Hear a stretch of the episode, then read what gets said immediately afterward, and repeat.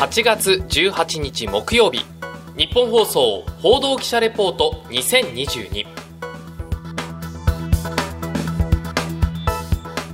日本放送アナウンサーの内田裕樹です。日本放送報道記者レポート2022このプログラムは日本放送の報道記者が政治経済事件災害からこだわりのテーマまで日々取材し足で稼いだ現場の生きた情報をお伝えしていきます。毎週木曜日の午後に更新しています。今回は米中に負けるな科学技術の発展と投資というテーマでお送りいたします。研究者が新しい技術を開発するには何が必要だと思いますか？よくある話ではたくさんの失敗と少しのひらめきこの2つが合わさって研究は成功するなんて話ありますよね。ただ私はここに一つ重要なことが抜けているなと思うんですそれはお金です。もちろん、ひらめきにはお金はかかりませんが、挑戦的、革新的なものほど失敗を繰り返して生まれてくるもの、そのための失敗にかかるお金も研究においては大切な存在なんです。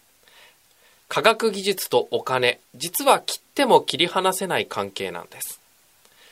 例えば海外に目を向けてみますと、アメリカは昔から日本の何倍もの投資を科学技術にしてイノベーションを起こし続けています。またお隣、日本のお隣の中国では、ここ数年、科学技術に投資する金額を爆発的に増やして、科学技術大国への名乗りを上げています。もちろん、お金をかければいいものができるとは限りませんが、お金がないと新しいものを作るチャレンジができないことをアメリカや中国は知っているんです。今回は日本の研究者とお金の関係が気になり取材してきましたのでお聞きください。ではまずはじめに現場の声を聞いてみましょう。私の横浜国立大学時代の先輩で、現在東京大学大学院新領域創生科学研究科海洋技術環境学専攻の博士課程で研究をする三上康平さんにインタビューをした様子お聞きください。私の研究テーマとしては、船がどういうふうに海を走っているときにどういう変形をしているかだとか、どういう力がかかっているのかっていうのをモニタリングするっていうのが研究になります。船ってすごく長くて薄い構造なので、浮かんでるだけでも変形している。まあ、特に闇を受けると大きく変形して、大きく変形しすぎると壊れてしまうので、まあ、それを防ぐために今どれぐらい変形しているのかっていうのを、まあ、把握しておこうっていうような研究です。まあ、よく対象にしているのは、まあ、一般商船で300メーターとか400メーターぐらいの船になります。実験と、それからパソコンでやる、いわゆるプログラミングみたいなものの割合ってどれくらいなんですか？実験2のパソコン、いわゆるシミュレーションプログラムが8ぐらいになりますかね。はい、シミュレーションで検討して、それを実際に実験で確かめるっていうような流れになるので、うん、まあ、どうしてもシミュレーションが多くなってきます。まあ、実際に使えるかどうかっていうのはやっぱり実地で検証しないとわからないところが大きいので、まあ、私たちで言うと模型試験って言って、船のちっちゃい模型を作って、それを波を起こせる水槽で走らせて、実験を行ったりだとか、あとは実際に船にセンサーをつけて、海を走ってる時のデータを取ったりっていうような実験も行ったりします。結構お金ってかかるんじゃないかなと思ってるんですけど。新しく模型を作るとかってなると、科学研究費っていうものが国で科研費って呼ばれるものがありますけど、はいはいまあ、それで言うと、まあ、数百万とかの予算を取ってきて作るようなイメージです。三上さんは、まあ、四方を海に囲まれている日本にとって我々の手元に届く様々な製品の輸送に欠かせないのが船です。その船の安全のためのとても重要な研究をされているんですね。ただその研究を進めるためには場合によって実験で数百万円かかるというお話ありました。博士課程の研究者がそんな大金実験の費用を負担できるわけはありません。では、三上さんどうしているのか。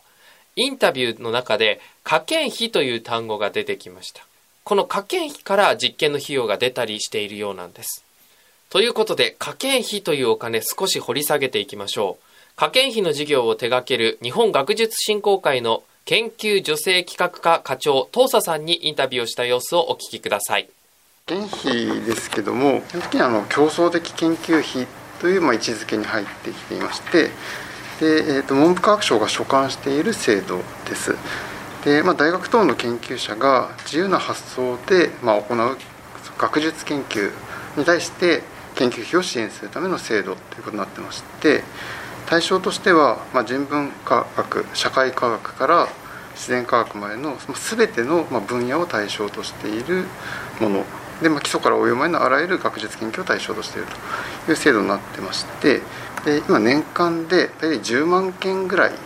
の応募件数がありましてで採択件数としては2万9000件が採択されているということで、まあ、採択率としては3割弱ぐらいの採択率になっています。こちら側からこういう研究をやってほしいとかっていう依頼をするのではなくて、まあ、研究者の方が自らその課題を設定してそれに対してこういう研究をやりますという提案をしていただく形をとってます、それで大体どれくらいのお金が毎年こう交付されてるんですか、2377億円っていうのが現在の予算額です。あその教室的研究全体で見ると4割ぐらいを家計の予算予算が占めているとインタビューの中で競争的研究費という言葉が出てきました研究費には大きく2つ種類があります1つが基盤的研究費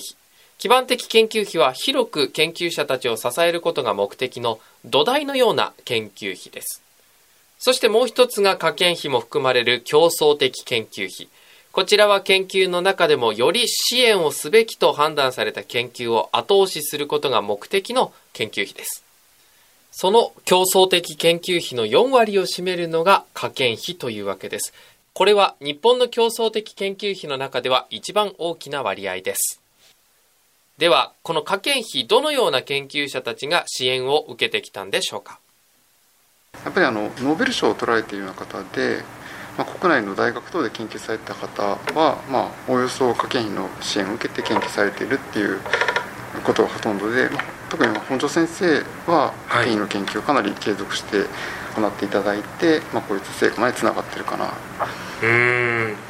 本庄先生は2018 8年、えー、と2018年ですね。例えば山中伸也先生ですとかあの大村聡先生ですとかあのその辺のその科研費で科研費ですか大学で研究された方は、まあ、科研費を受けて研究長くやっておられる方が多いですね。なんですかね。あの日本で研究されている方はやっぱりこの科研費を取られていろんなことをやっているので、はい、こう日々ニュースになるような研究費とかを見ててもその謝辞の中で、えーと、科研費っていうのが書かれてきたりするまあその研究成果の一部だったりするんですよ。この前あのなんだっけな。アルパカ。あアルパカ。アルパカ抗体か、はい、がニュースになってましたけどあれもなんかそのアルパカの抗体の研究のところでもえっ、ー、と科研費が一部貢献してるみたいなのが出てたりとかしていて。でなかなかそう日々出てくるその研究成果に関するニュースの背後には、まあ、結構な確率で科研費が存在していると思いますね。科研費が名だたる研究者たちの研究を後押ししてきたということがよくわかりますね。ただ、この科研費が含まれる競争的研究費、海外と比べるとどうなんでしょうか？まあ、なかなか比較しづらいところがあってあの研究費としてその対象としている範囲とかも異なっていたりするので単純に比較は難しいんですけれども例えばアメリカとかであればあの同じようにその NSF ナショナルサイエンスファウンデーションっていうようなまあ組織があって、まあ、研究費同じように自由な発想に基づく研究に対する研究費を配っているような機関があるんですけれども、まあ、そこは多分今、えーと、80億ドルぐらい10億ドルあの予算としてですね8000億から9000億の間ぐらいになってくるかと思うんですけど。ああじゃあ日本の45倍ぐらいになる。んです、はい、であのアメリカの場合 NSF の他にも NIH とかその NIH はそのヘルス方のあの研究そのまあ医療研究医学研究とかその辺を支援している配分機関ですけれども、はい、そういったところはさらに予算大きかったりするので、はい、あのえーとまあ、金額規模としてはやっぱりちょっとアメリカとかの方が大きい部分はあるのかなとは思っています。例えばアジアの国とかだと中国とか韓国とかはどれぐらい使ってるんですかね、えーと、正確な金額はよくわからないですね、はい、ただあの中国はものすごい勢いで科学技術に対する予算を増やしてるっていう話はありますので、えーとまあ、そういう意味ではものすごく差が開いてきてるところはあるんじゃないかなともう日本は抜いてしまったはい。はあそうなんです、まあ、あのアメリカに追いつく勢いでそのいろんな数字が出てきてますので相当な投資をしているのは間違いないですね。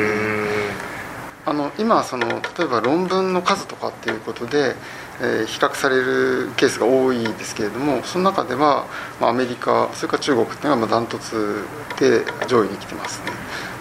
日本は何位ぐらいなんですか？えっ、ー、と論文の数だと4とかそれぐらいになってると思うんですね、はい、ただあのそれも昔に比べるとだいぶこう落ち目といいますか下がって昔は2位とかあもうじゃあアメリカに次いで、はい、はい、ただだいぶその昨今はそういうところでその日本の存在感が薄まってきてるんじゃないかっていう問題意識が議論されてますね。やはりアメリカや中国は科学技術の投資に非常に積極的だということが分かりました。現在他の国も追随するように投資額を増やしているという状況でもあります